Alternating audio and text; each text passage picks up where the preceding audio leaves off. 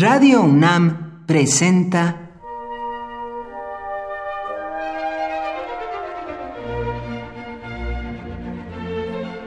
Cuaderno de los Espíritus y de las Pinturas por Otto Cázares.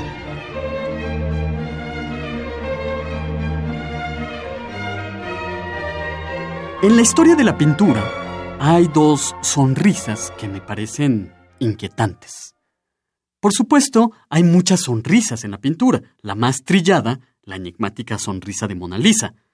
También están todas las sonrisas, carcajadas incluso, de todos los retratos de Demócrito, el filósofo que siempre ríe, al contrario de Heráclito, el filósofo que siempre llora.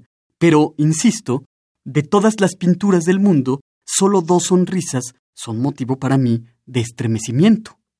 Uno de los últimos tres autorretratos que se realizó Rembrandt en el último año de su vida, 1669, lo muestra anciano, enjuto, riendo entre las sombras.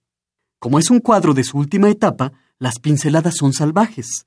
Se acumula la materia pictórica como si fuera lava hirviente. El título de la pintura es Autorretrato como Seuxis. Seuxis fue un pintor de la antigüedad griega del que se dice murió riendo.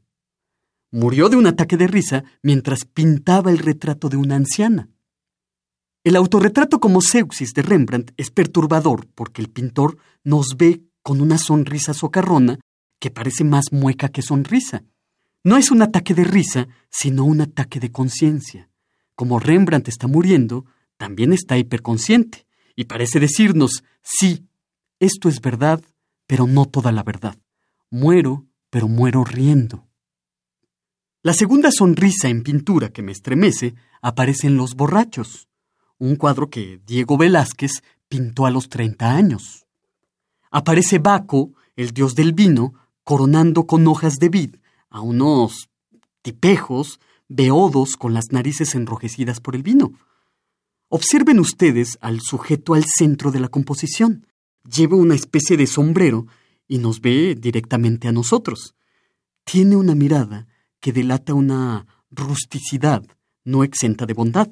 Su sonrisa es algo bobalicona, como la sonrisa brutal de los sátiros. Este sujeto nos sonríe desde los vapores del vino, una conciencia sonriente, podríamos decir, que observa las cosas con una conciencia otra, quizás con la conciencia alegre de una nube etílica. La risa muchas veces es la confirmación de una verdad. Quienes ríen afirman su humildad. Esta humildad es la que me estremece cuando veo la sonrisa en el autorretrato de Rembrandt y en el beodo de los borrachos de Velázquez.